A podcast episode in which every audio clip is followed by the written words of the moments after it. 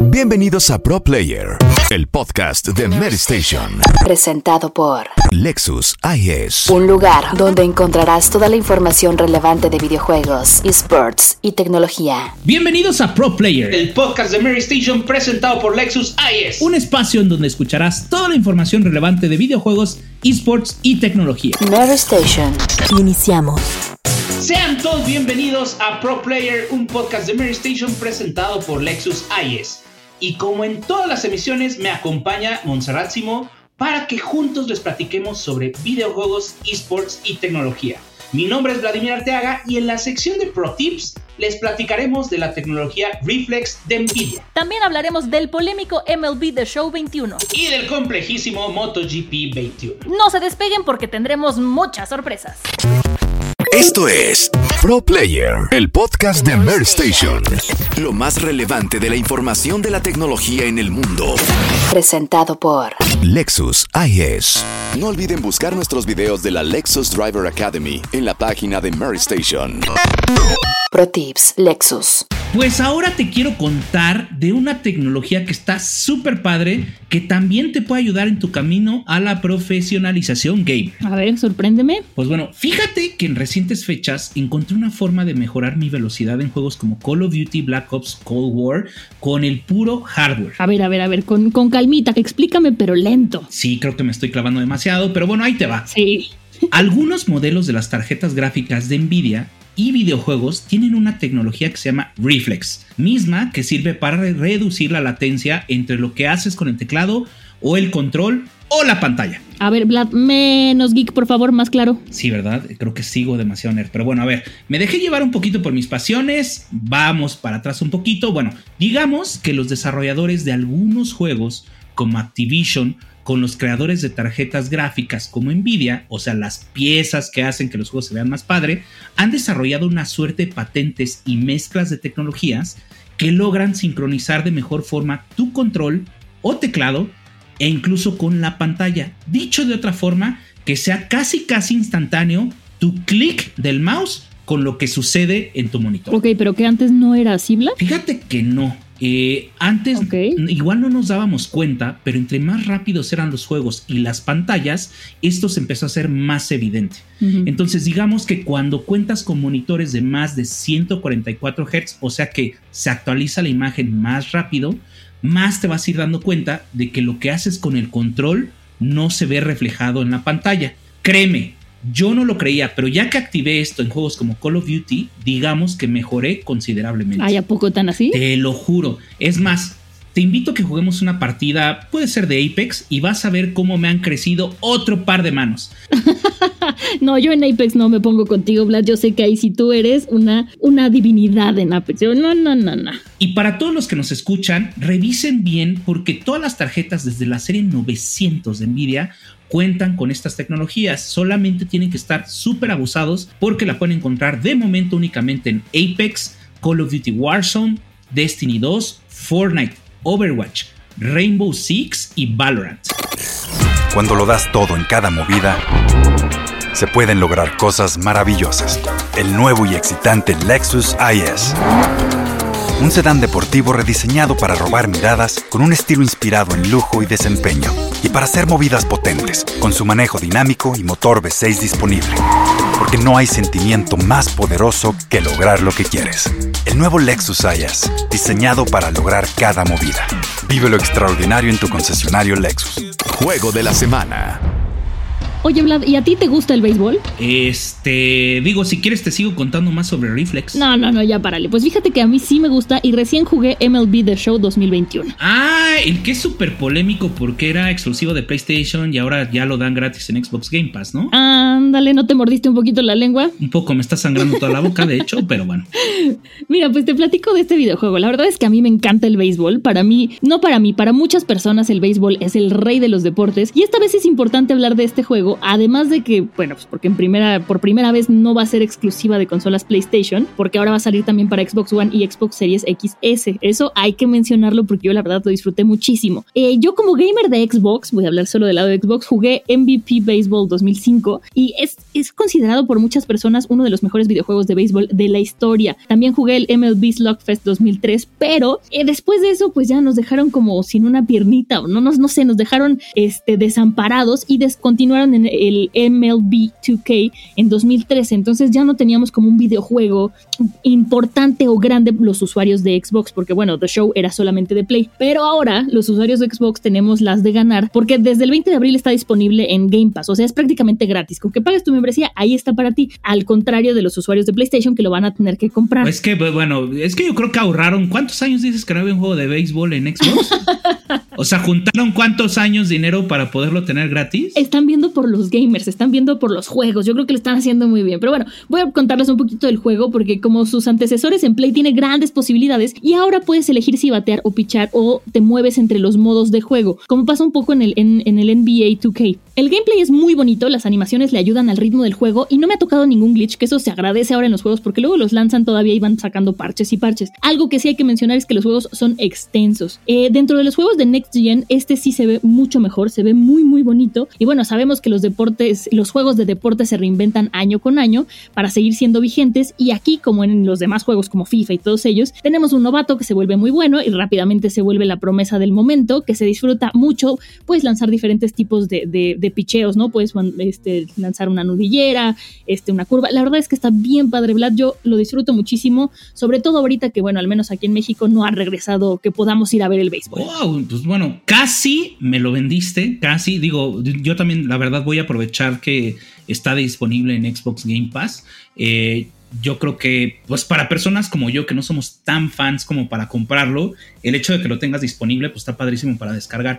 Y pues bueno, hablando de juegos, porque creo que es difícil, ¿no? Eso sí sé que el MLB es es complejón porque es más tirándole un simulador. Sí. Yo te quiero platicar de uno del estilo. A ver. Pues bueno, resulta que yo estuve jugando estas semanas el de Moto GP 21. Ese a mí me pasó. Yo jugué, el, no sé qué año habrá sido, estaba Valentino Rossi en la portada y era tan complicado que nunca volví a agarrar un Moto GP. A ver, cuéntame, véndemelo.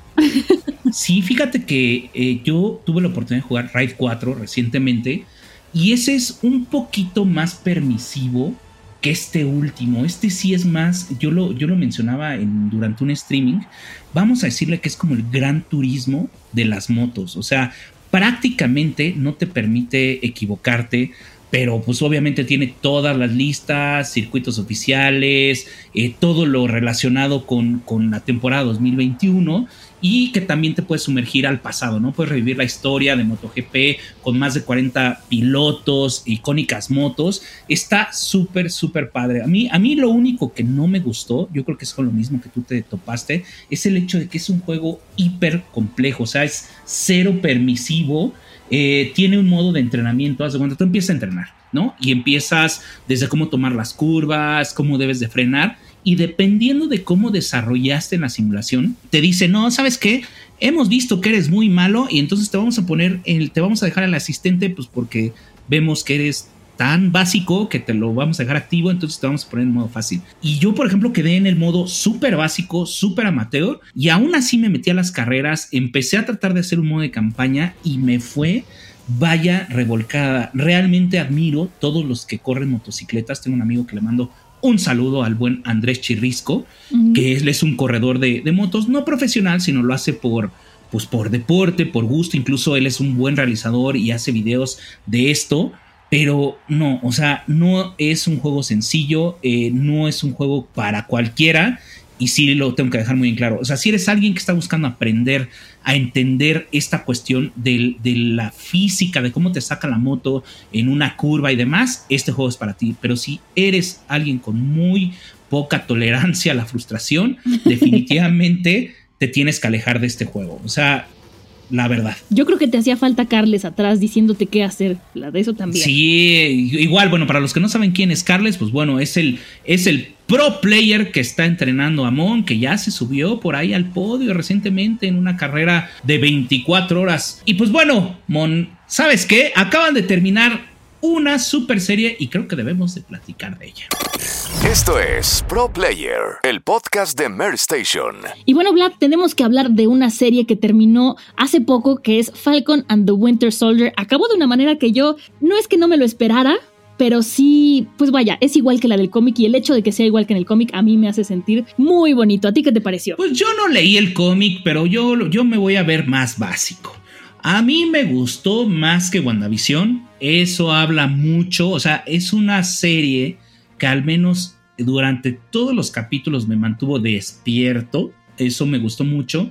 Y de verdad, o sea, e, es una serie como muy, muy divertida, muy movida. Tiene chispitas, tiene efectos especiales, tiene como un muy buen guion. O sea, realmente tiene un ritmo, siempre va increciendo. O sea, pocas veces bajó y bueno, el, creo que el final es muy bueno. Ahora, yo como no soy tan fan, lo, he dicho aquí abiertamente de, de los cómics, pero sí me, entré, me entró, tengo ganas ya de saber más de qué es lo que va a suceder. Eh, tiene momentos icónicos que, que, como alguien que, reitero, no soy, no soy tan cercano a este universo, se te quedan muy grabados, ¿no? Y creo que estás, más o menos puedes leer en mis palabras a qué momento me refiero. Pero yo creo que ahí sí nos vamos a pelear, Vlad, porque a mí me gustó mucho más WandaVision. Si bien creo que Falcon and the Winter Soldier es una buena serie, es una serie sólida, siento que es una estructura que ya conocíamos. En cambio, WandaVision me pareció mucho más original, a excepción del último capítulo, que bueno, ya lo dije también por ahí en un stream contigo, me pareció que fue Disney metiendo súper la mano más allá de Marvel. Pero a mí me sigue gustando más WandaVision, aunque este está muy bueno y el hecho de que se apegue tanto al, al cómic, bueno, pues tiene a todos los fanáticos de los cómics muy, muy contentos. Ay, bueno, déjame aviento mi famosa frase de, ay, por favor, WandaVision original es un fusil de un montón de series. Por eso, pero es, es, la más original de todo lo que ha hecho Marvel hasta el momento. No, bueno. O sea, sí, sí, sí, tiene sus cosas buenas. Eh, eh, es, tan original como un este un Polystation chino, A ver, tú, tú eres Kong, yo soy Godzilla, no nos vamos a poner de acuerdo. Bueno, está bien, pero creo que, que lo han hecho muy bien. Lo que me queda súper claro, un poco para ir cerrando esta parte, es que las series han demostrado que tienen un nivel de producción digna de una película. Completamente. Y bueno, Mon, ya que eres tú muy buena en esta cuestión de las películas, me gustaría que me recomiendes más bien una serie, porque sé que tienes un gran stock de recomendaciones y pues quiero, quiero variarlo, variarlo un poquito. Se llama Mythic Quest. No sé si este, los que nos están escuchando ya hayan tenido la oportunidad de verla. Tiene dos temporadas y es una serie que desarrollaron Apple TV Plus, o sea, la pueden encontrar en Apple TV Plus, evidentemente, junto con Ubisoft. Entonces, es una maravilla porque la serie narra lo que pasa dentro de un estudio de desarrollo de videojuegos mientras están creando una nueva temporada de un videojuego que ya tienen, que es un éxito. Entonces, si ustedes no son fanáticos de los videojuegos, les va a gustar. Y si son fanáticos, les va a gustar aún más porque tiene muchísima intertextualidades. O sea, vas encontrando y dices, ah, claro, esto es Ubisoft, ah, esto es este juego, ah, esto es este personaje. Es muy divertida y además los dos personajes principales, que es como pues el, el, el, que crea las historias, que es Ethan, y luego está Poppy Lee, que es la programadora, de verdad tienen unas actuaciones increíbles. Está hecha como en tono de farsa, entonces te ríes pero te duele, pero, pero está increíble. Entonces yo se la recomiendo muchísimo y también cabe mencionar que la primera temporada de, de esta serie la tuvieron que grabar cuando comenzó la pandemia. Entonces el capítulo 10, todo está hecho en Zoom, entonces está el típico que no encuentra Zoom o que tiene ecosistema Apple y entonces le suena el teléfono en la computadora, pero lo contesta en el, en el celular y entonces se hace, se hace bolas. Y está muy bien hecho porque identificas a cada personalidad de tu oficina en esa llamada de Zoom. Ya esta segunda temporada hacen referencias también a todo lo que pasó con la pandemia y a mí me gustó muchísimo, Vlad. La disfruté, espero habértela vendido porque vale mucho la pena. No, no, no, pues obviamente yo estando dentro de esta industria, o sea, ahorita mismo voy a poner el primer capítulo, Mythic Quest, ¿Está disponible en dónde? Apple TV Plus, ahí la encuentran y de verdad la van a disfrutar, me la van a agradecer. Ok, ok, sí tengo el servicio, entonces ya la hice. Y pues no se diga más, yo creo que hasta aquí le tenemos que dejar porque si no nos quemamos todos los temas y ya no vamos a tener algo que decir en el siguiente capítulo. Siempre hay algo que decir en el mundo de los videojuegos. Y recuerden que nos pueden encontrar en Twitch, YouTube y Facebook como Mary Station. Mon, como siempre, un placer estar aquí contigo. Igualmente, Vlad, y vámonos a jugar, que tenemos mucho que jugar. Esto fue Pro Player, el podcast de Mary Station. Presentado por Lexus IS.